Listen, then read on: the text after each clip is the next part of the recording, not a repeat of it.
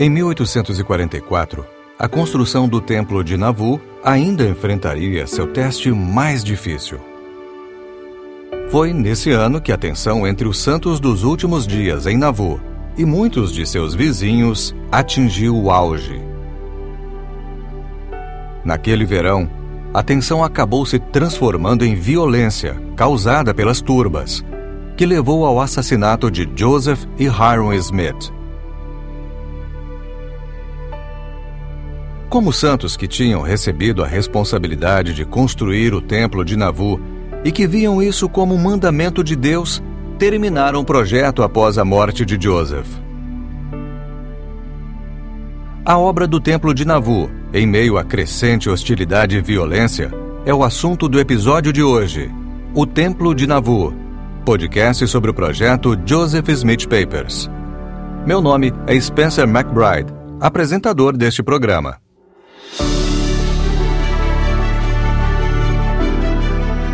Episódio 6 Martírio, Dedicação e Êxodo. O que causou a tensão entre os santos de Illinois e alguns de seus vizinhos? Esta é uma pergunta que estudiosos devotaram anos procurando uma resposta. Vou tentar dar uma resposta mais concisa aqui. Havia muitos componentes nessa tensão. Mas, para resumir, o crescimento da comunidade de membros da igreja deixou alguns residentes de Illinois nervosos, especialmente os que moravam no condado de Hancock, que era onde Nauvoo ficava. Eles temiam o que viram como uma combinação de poder civil e religioso em Nauvoo e ficaram apreensivos com respeito à concentração do poder político e econômico no condado, à medida que a cidade crescia. Muitos acreditavam que Joseph Smith tinha controle demais, que ele tinha muitos poderes nas mãos. Essas preocupações foram exacerbadas pela prática dos santos de votar em bloco, na qual eles votavam juntos em um candidato político que eles acreditavam que protegeria seus direitos. Como Illinois era muito bem dividida entre os dois maiores partidos políticos, nas eleições estaduais, os Santos, mesmo sendo uma pequena minoria, exerciam muita influência política na hora de determinar quem ganharia a disputa se ela estivesse acirrada. Além disso, a combinação especial de poderes na lei orgânica da cidade de Nauvoo preocupava os residentes de Illinois. Lembra quando falamos sobre essa lei orgânica no episódio 1? Bem, considerando que Joseph e outros viam esses poderes como necessários para proteger seus direitos de cidadania especialmente como uma minoria religiosa e para evitar que se repetisse a perseguição que eles sofreram no Missouri, os opositores acreditavam que a lei orgânica da cidade colocava Joseph acima da lei. No final, muitos dos oponentes de Joseph Smith e da igreja se uniram e formaram um partido chamado Partido Anti-Mormon. Juntos, eles decidiram expulsar os santos do Estado da mesma forma que fizeram as turbas no Missouri. Além de todas essas razões para as hostilidades contra os santos em Illinois, havia ainda o preconceito religioso. Os antimormons, mesmo estando mais preocupados com os problemas da vida cotidiana, como o potencial de domínio econômico e votação em bloco, também zombavam das crenças dos santos. Eles diziam que era uma religião de gente fingida, ou chamavam os santos de fanáticos. Essas táticas eram comuns no século XIX nos Estados Unidos. Eram uma forma de justificar violência ilegal, de dizer que as turbas que eles formavam não era para perseguir uma minoria religiosa, mas que eles estavam, na verdade, eliminando a ameaça à sociedade democrata. Mas, na verdade, esse preconceito religioso distorceu muitas das preocupações que os antimormons tinham com relação aos problemas do dia a dia. Com a crescente tensão no condado de Hancock, Illinois, Joseph e outros líderes da igreja estavam sempre conversando sobre qual seria o melhor curso de ação. Qual seria a melhor forma de proteger os santos? Essas possíveis ações incluíam sair do estado de Illinois e também dos Estados Unidos da América. Jeffrey Mahas, um dos historiadores do projeto Joseph Smith Papers, vai explicar. Durante vários meses antes de sua morte, Joseph Smith e muitos dos líderes da igreja perceberam que a permanência deles em Illinois estava chegando ao fim. Illinois foi um refúgio para eles durante algum tempo, mas a contínua oposição de seus vizinhos no Missouri, além da crescente hostilidade no condado de Hancock, inclusive condados vizinhos em Illinois, estava levando esses homens a perceber que precisavam procurar outro lugar para morar, que não podiam planejar ficar lá para sempre. Então, em fevereiro e março, eles começaram esse processo de planejar e enviar homens ao oeste, para o território do Oregon, o território do México na Alta Califórnia, algum lugar nas Montanhas Rochosas ou mais longe ainda para o oeste, algum lugar onde os santos pudessem ter um lar. Esse e outros planos foram tratados em segredo numa organização que se tornou conhecida como o Conselho dos 50, porque havia pouco mais de 50 homens nesse grupo. O Conselho dos 50 investigou todas as possibilidades. Mandaram deles ao Washington, D.C., para inquirir sobre a possibilidade dos Santos construírem fortes para os Estados Unidos no território do Oregon e de permitirem que os Santos fossem para o oeste dessa maneira. Investigaram um pouco sobre se mudarem para o vasto território da Alta Califórnia no oeste e também pensaram em talvez fundar uma colônia de Santos no Texas, que era um projeto acalentado pelos Santos que tinham ido buscar madeira para o templo de Nauvoo em Wisconsin, porque ficaram preocupados de serem expulsos de suas terras e, como uma espécie de plano B, eles achavam que todos deveriam ir para o Texas todos esses planos estavam sendo considerados. No entanto, da mesma forma como Joseph Smith e outros estavam considerando seriamente sair dos Estados Unidos, eles também estavam tentando encontrar meios de permanecer em segurança em Nauvoo, ou, pelo menos, manter alguns membros da igreja na cidade.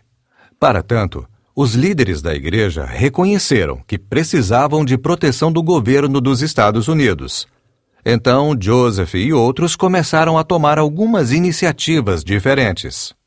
Por exemplo, Joseph anunciou sua candidatura para presidente dos Estados Unidos em janeiro de 1844. O Conselho Municipal fez uma petição ao Congresso para tornar Nauvoo uma cidade federal, o que lhe daria status semelhante a Washington, D.C., dessa forma qualificando Nauvoo para receber proteção federal.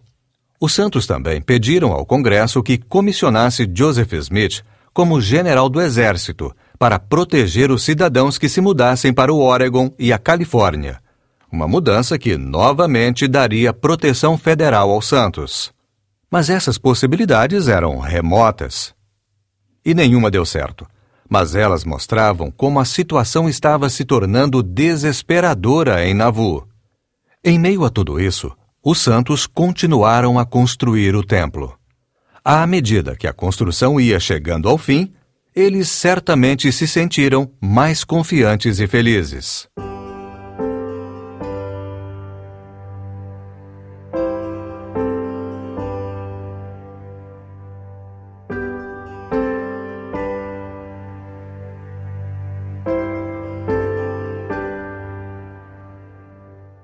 Com o avanço da construção, os operários puderam voltar a atenção mais para os detalhes do acabamento. Esses detalhes incluíam as pedras talhadas com a figura do Sol, da Lua e das estrelas, esculpidas nas paredes externas do templo. Para entender melhor o simbolismo dessas pedras, falei com Matthew McBride, diretor da divisão de publicações do Departamento de História da Igreja. É interessante que, como santos dos últimos dias hoje, olhamos para aquele edifício e vemos as luas, os sóis e as estrelas, e a primeira coisa que pensamos é: isso simboliza os três graus de glória que aguardam a todos depois da ressurreição. Eles são explicados na revelação que hoje está na seção 76 de Doutrina e Convênios. Nós o chamamos de os três graus de glória.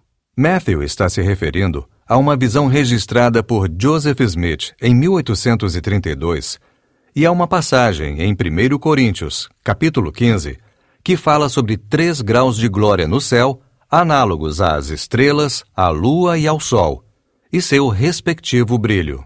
Mas olhando mais de perto, você nota que a lua está na parte de baixo e que o sol e as estrelas estão na parte superior, em toda a volta do templo. Então você acha que estão fora de ordem.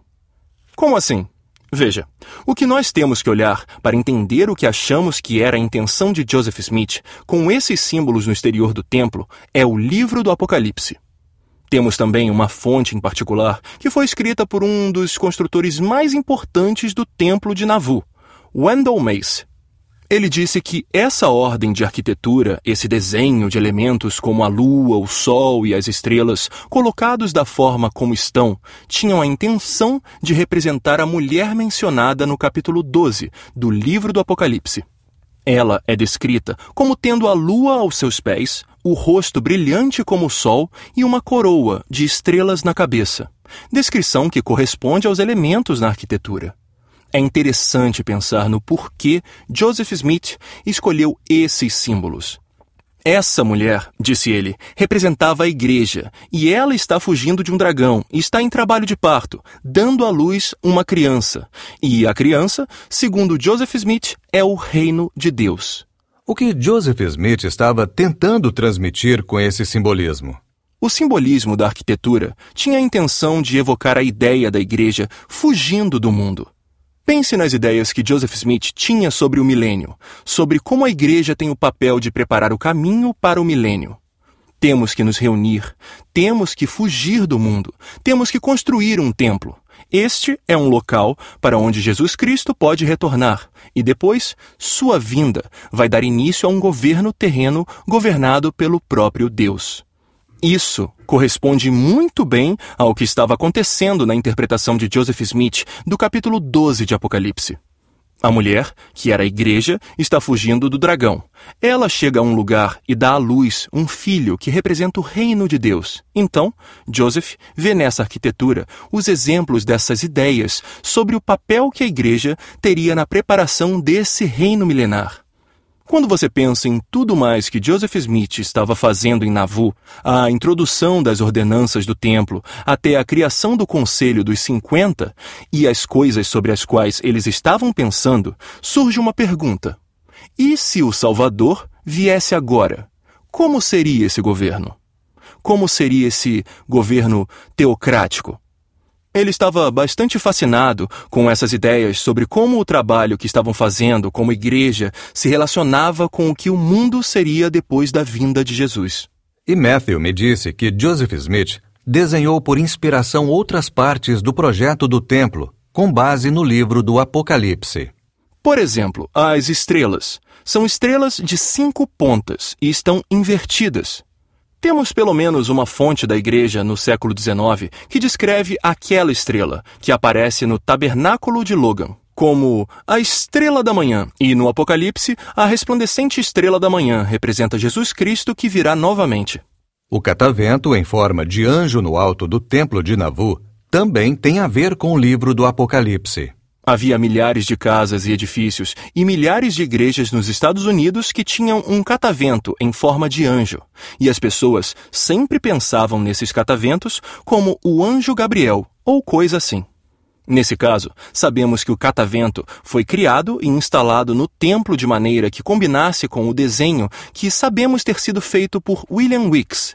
Esse anjo é retratado com uma trombeta e está carregando um livro, o anjo está colocado na horizontal, voando pelo ar, o que evoca a passagem do livro do Apocalipse sobre o anjo voando pelo meio do céu, tendo o evangelho eterno para pregar aos habitantes da terra. Ele está segurando o livro. O livro do Apocalipse é uma fonte frutífera de consulta para tentarmos entender o simbolismo, inclusive das trombetas de pedra que ficam na parte superior do capitel aquela pedra grande, colocada no topo das colunas, onde estão as pedras de sol com as trombetas. Aquelas são as trombetas que serão tocadas pelos anjos em Apocalipse, capítulos 8 e 9. Os anjos tocam as trombetas, depois pronunciam os julgamentos sobre os últimos dias. Depois que a última trombeta for tocada, uma voz dirá: Os reinos do mundo tornaram-se de nosso Senhor e do seu Cristo. Todas essas ideias sobre a segunda vinda, sobre o incipiente reino de Deus na terra, sobre os perigos dos últimos dias e o papel que a igreja deveria ter, tudo isso está de certa forma moldado na arquitetura do templo.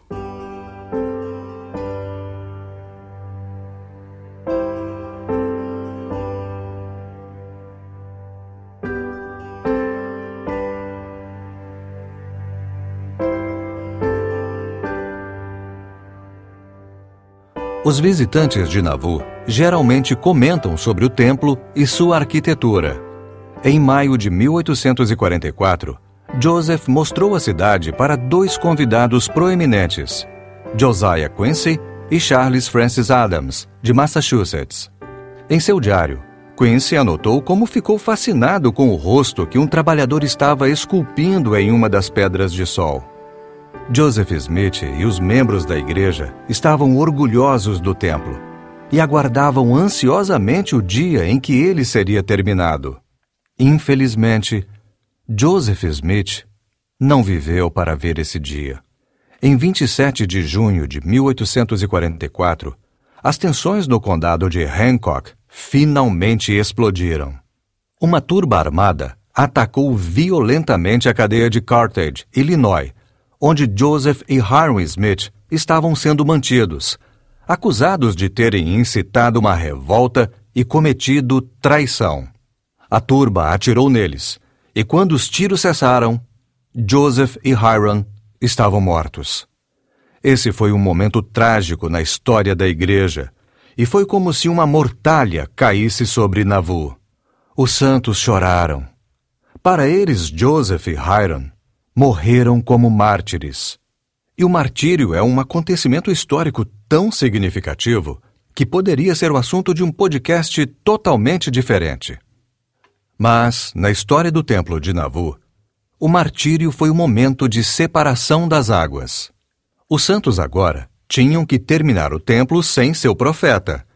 E tinham que fazer isso com a esperança de poder ficar tempo suficiente para usá-lo depois que ficasse pronto.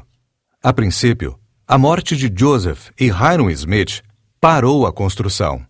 Mas, no final, acabou acelerando as coisas. O historiador Alex Smith explicou como isso aconteceu. Não há dúvida de que o assassinato de Joseph e Hiram causou uma parada imediata na construção do templo. Quero dizer, as fontes históricas nos dizem que por várias semanas, imediatamente após o martírio, ninguém trabalhou no templo. Acho que, se não estou enganado, o livro de ponto dos trabalhadores mostra que só os guardas, por exemplo, estavam sendo pagos durante essas semanas logo após o martírio. Mas se o martírio despertou neles um senso de urgência, é uma boa pergunta.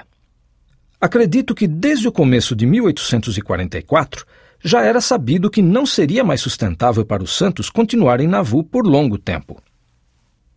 O Conselho dos 50 já estava procurando outro lugar fora dos Estados Unidos para o qual os santos pudessem se mudar em massa. Acho que a morte de Joseph Smith provavelmente salientou a questão realmente não somos bem-vindos aqui.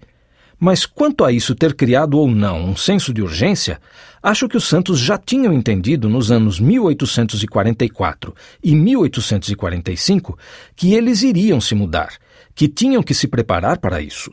Mas, ao se apressarem para terminar o templo, os líderes da igreja também tinham que decidir para onde eles poderiam se mudar e ficar em segurança. Jeffrey Mahas vai explicar. Por algum tempo, muitos santos ficaram divididos a respeito do que fazer. Alguns, como James Emmett, que estava a par de algumas coisas que tinham sido discutidas no Conselho dos 50, disse: Chega! Está na hora de sair de Nauvoo. Vou sair daqui. E ele liderou mais de 100 membros da igreja para o meio do nada, numa viagem fadada ao fracasso, tentando encontrar um refúgio no oeste. Outros, como Lyman White, disseram: Joseph me disse para ir para o Texas e eu vou para o Texas. Ele juntou um grupo e passaram o inverno em Wisconsin, mas planejavam ir para o Texas na primavera seguinte. E foram mesmo. Outros ainda, como Sidney Rigdon, que tinha sido enviado a Pittsburgh para tratar de assuntos relativos à campanha presidencial de Joseph Smith, também achava que Nauvoo já fazia parte do passado. Contrário a tudo isso, Brigham Young e os doze estavam firmemente decididos. Não, nós vamos ficar aqui. Vamos construir o templo. Essa é a nossa prioridade número um. No entanto, sobre todas essas considerações, pairavam duas perguntas. Quanto tempo eles ainda tinham em Navu? E quanto tempo eles precisavam para terminar o templo? Em janeiro de 1845, a crescente oposição no estado inteiro contra os Santos levou a legislatura do estado de Illinois a revogar a lei orgânica municipal de Nauvoo. A essa altura, os Santos ficaram muito preocupados com respeito ao que aconteceria com eles. A lei orgânica de Nauvoo era um baluarte de liberdade, algo que os protegia das agressões anti-mormons. Com essa lei, eles tinham seu próprio sistema jurídico, tinham sua própria milícia, mas eles perderam esses privilégios e havia esse medo real. O que vai acontecer agora?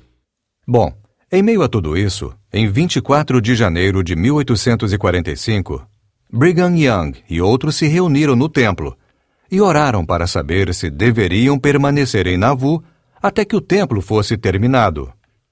Brigham Young escreveu em seu diário que a resposta que receberam foi sim. E daquele momento em diante, ninguém mais hesitou ou questionou essa decisão. Eles iriam ficar e terminar o templo de Nauvoo a qualquer custo. Durante todo esse tempo, houve ameaças e oposição. Homens como Lyman White e Sidney Rigdon, que tinham virado as costas para Nauvoo e acreditavam que o templo tinha sido um esforço fracassado. Estavam querendo destruir o templo, tentar parar a construção de alguma forma, diziam os boatos. Por aí você vê que começou a surgir uma cultura de vigilância e medo cada vez maior entre os santos, ao mesmo tempo em que estavam tentando fazer o possível para terminar o templo. Durante todo o inverno, no fim de 1844 e no início de 1845, eles trabalharam muito e conseguiram rapidamente colocar andaimes para tentar terminar as paredes. E, em maio de 1845, conseguiram colocar o acabamento nas paredes externas do templo. Mas, a certo ponto, em 1845, a construção do templo quase parou completamente por causa de falta de fundos. Então, um converso italiano chamado Giuseppe Taranto, ou Joseph Toronto, como ele preferiu ser chamado nos Estados Unidos, ofereceu ajuda. Ele doou 2.600 dólares em ouro todas as suas economias de anos trabalhando como marinheiro. Era praticamente tudo que ele tinha. E seu imenso sacrifício permitiu que a construção do templo continuasse, quando se encontrava num momento crítico. A pressão externa continuava a crescer, mas Brigham Young, por fim, determinou qual seria o plano de ação. E terminar o templo sempre foi uma parte-chave do plano. Naquele outono, eles continuaram a fazer planos para terminar a estrutura do templo. E esse foi provavelmente um dos períodos mais produtivos na história da sua construção, enquanto os santos se apressavam para terminá-lo. Ao mesmo tempo, como a lei orgânica da cidade não existia mais, Brigham Young, os doze e outros líderes da igreja reconheceram novamente que não poderiam ficar em Nauvoo para sempre. A esperança era de que pudessem manter Nauvoo como a cidade do templo, o local do templo pelo período mais longo possível, enquanto a sede da igreja se mudava para outro lugar. Assim, Brigham Young e o Conselho dos 50 começaram a procurar outra vez um local para onde pudessem ir e o que eles poderiam fazer. Onde os santos poderiam ir para ter paz. Onde eles não seriam atacados ou não enfrentariam a oposição de seus vizinhos. Nos vários meses seguintes, eles foram gradualmente estreitando as possibilidades restando o Oregon, o Texas e a Alta Califórnia, sendo que, por fim, decidiram-se pela Alta Califórnia. No fim do verão, foram ainda mais específicos, escolhendo a área da Grande Bacia, e, em 9 de setembro de 1845, Brigham Young convocou o Conselho dos 50 e disse: Vamos para um lugar perto do Grande Lago Salgado. No dia seguinte, Logo depois que essa decisão foi tomada, a violência anti-mormon explodiu novamente no condado de Hancock. O grupo de justiceiros começou a atear fogo nas casas dos membros da igreja que moravam no condado, porém mais afastados da cidade. e foi um período de cerca de um mês de franca guerra civil entre os santos dos últimos dias e os antimormos do condado de Hancock. Essa violência só parou quando Brigham Young e os santos declararam publicamente suas intenções de sair do estado na primavera seguinte, e a milícia do estado veio para tentar manter a paz entre os dois grupos em guerra. Quando receberam a notícia de que os antimormons tinham aceitado a proposta dos santos de saírem do estado, Brigham Young e o Conselho dos 50 ficaram muito felizes porque eles já estavam planejando ir embora mesmo, mas tinham a esperança de poder terminar o templo antes. E em novembro, lá pelo final de novembro, o templo ficou pronto a ponto de poderem dedicar o último andar, o sótão. E em 10 de dezembro de 1845, as ordenanças começaram a ser realizadas dentro do templo de Nauvoo.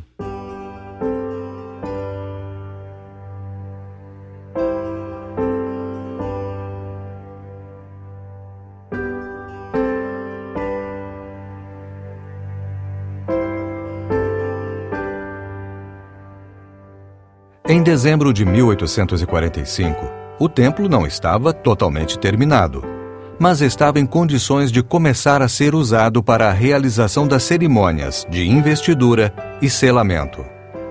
E como Matthew McBride vai explicar, as circunstâncias dessa dedicação de um templo foram totalmente diferentes de qualquer outra na história da igreja.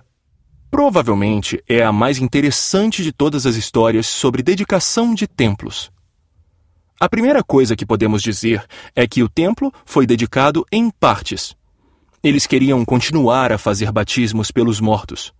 Na primavera e no verão de 1841, tudo o que eles tinham eram as paredes do subsolo, mas eles trabalharam muito para que, em outubro, as paredes estivessem altas o suficiente para que a pia batismal pudesse ser instalada e um teto de madeira temporário fosse colocado por cima das paredes onde eles estavam. Então, aquele espaço foi dedicado a fim de que pudessem continuar a fazer batismos pelos mortos.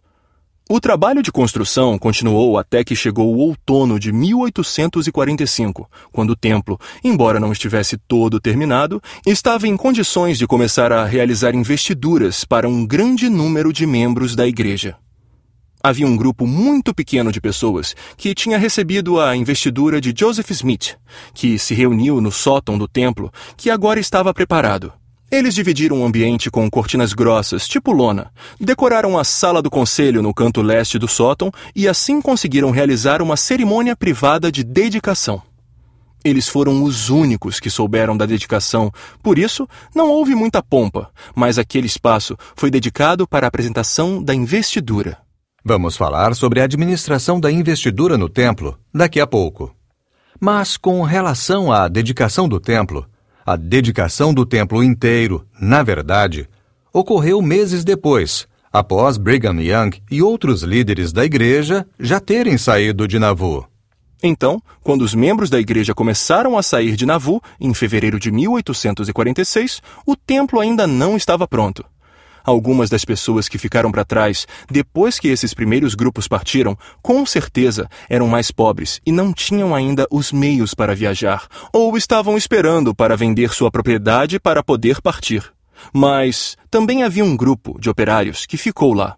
Eles terminaram de colocar tijolos vermelhos em forma de zigue-zague no chão do subsolo e terminaram boa parte do acabamento e da pintura de diferentes partes do templo.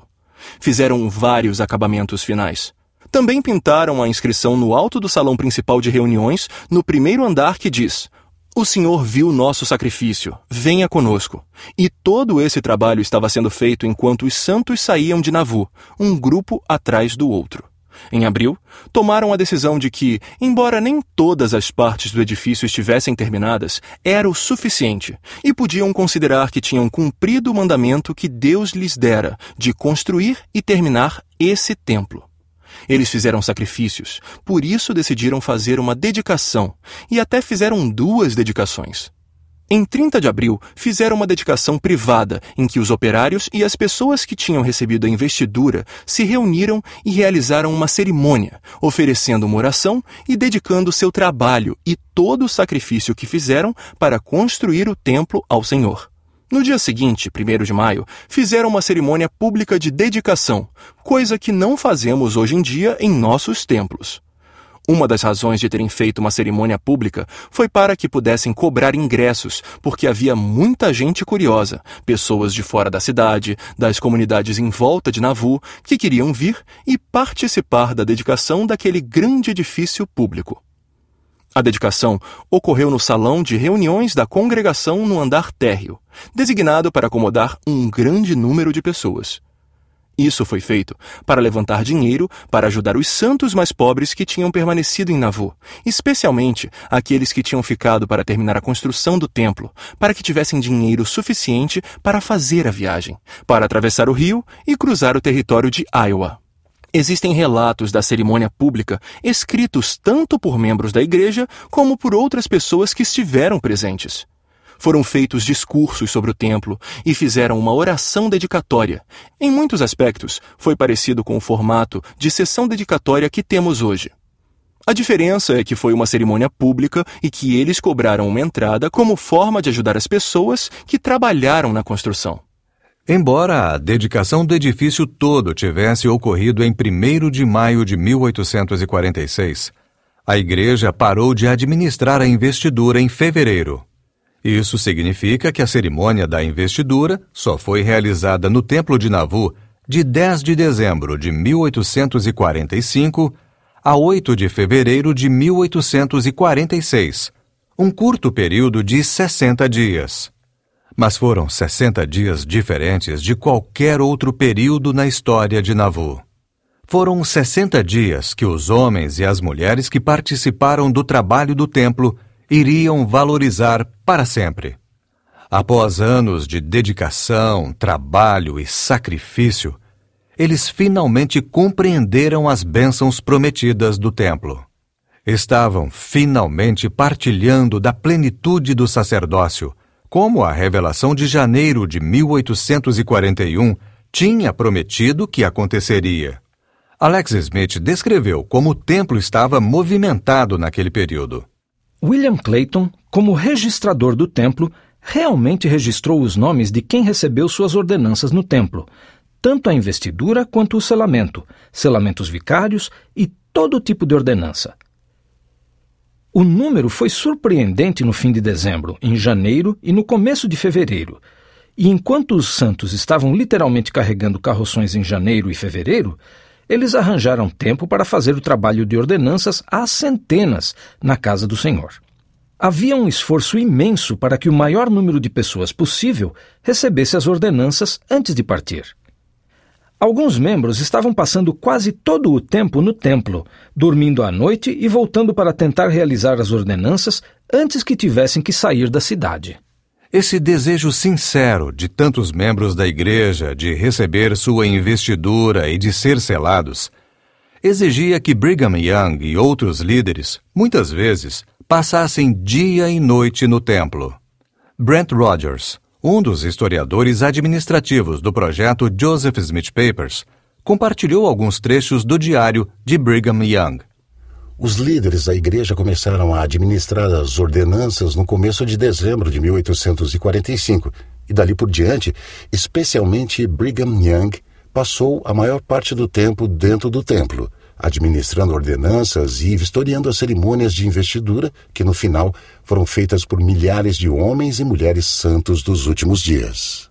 Acho que dois trechos do diário de Brigham Young são instrutivos. Em 11 de janeiro de 1846, está escrito apenas: Passei o dia no templo. Na segunda-feira, 19 de janeiro de 1846, o diário diz o seguinte: Fiquei no altar do templo o dia todo com exceção do horário em que fiz sozinho uma refeição. E isso mostra novamente que ele estava passando praticamente todo o tempo administrando essas ordenanças e cerimônias. Outro trecho diz: Durante a semana, meu trabalho foi inteiramente dedicado a selar e ungir os santos. O propósito de organizar e supervisionar esses rituais, essas cerimônias, essas ordenanças, era o centro da adoração e das atividades, especialmente para Brigham Young. Mas fica claro que para os santos também, porque eles estavam vindo um após o outro, um casal depois do outro, durante todos os dias de janeiro, enquanto se preparavam para se mudar para o oeste, fora das fronteiras do estado de Illinois. E, por fim, para fora das fronteiras dos Estados Unidos, antes que os Estados Unidos reivindicassem a terra. Então, respondendo à pergunta sobre que efeito a decisão de sair de Nauvoo teve sobre o trabalho de ordenanças no templo, ela teve um impacto imenso porque as pessoas realmente procuraram ter aquela oportunidade de receber suas ordenanças e sua investidura. Brigham Young estava passando dias e horas seguidos, parando só para comer de vez em quando, para que os santos pudessem receber suas ordenanças. Mas esse período de intenso trabalho no templo não poderia durar para sempre. O tempo estava se esgotando e os santos precisavam começar o êxodo de Navu. Isso obrigou os líderes da igreja a tomar algumas decisões drásticas. Foi nesse período também que a fé e a dedicação dos homens e das mulheres que construíram os templos estavam bastante evidente. Jeffrey Mahas vai contar a história do último dia em que a investidura foi oferecida no templo de Navu. Uma das minhas histórias preferidas ocorreu um pouco antes de os santos partirem. Um dia antes de os primeiros carroções cruzarem o rio Mississippi. E essa história foi tirada do diário de Brigham Young. No segundo dia do mês de fevereiro, Brigham Young disse: Encerramos. Temos que parar com nossas atividades. Temos que fechar tudo não podemos mais fazer nenhuma investidura, nenhum selamento. Temos que juntar nossas coisas e ir embora.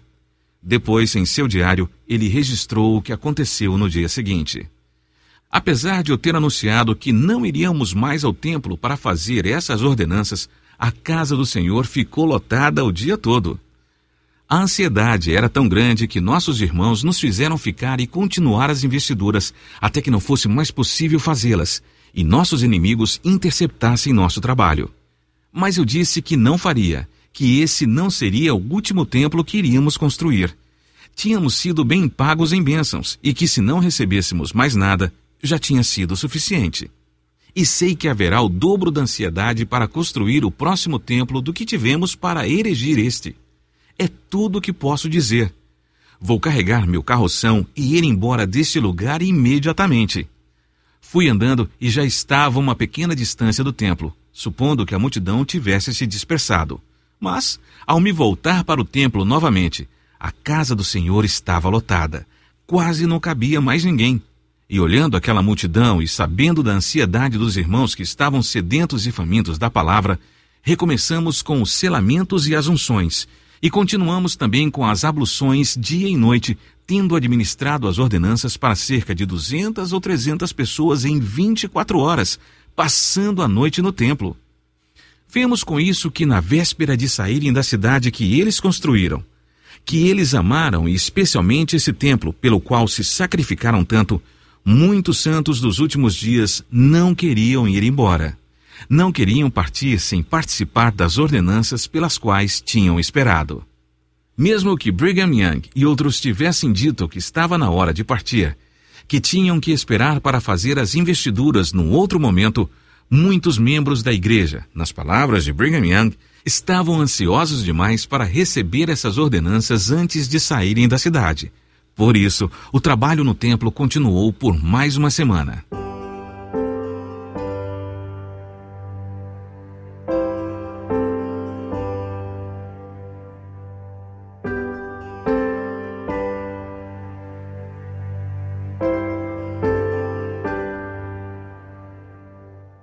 Fim, os santos partiram de Navu.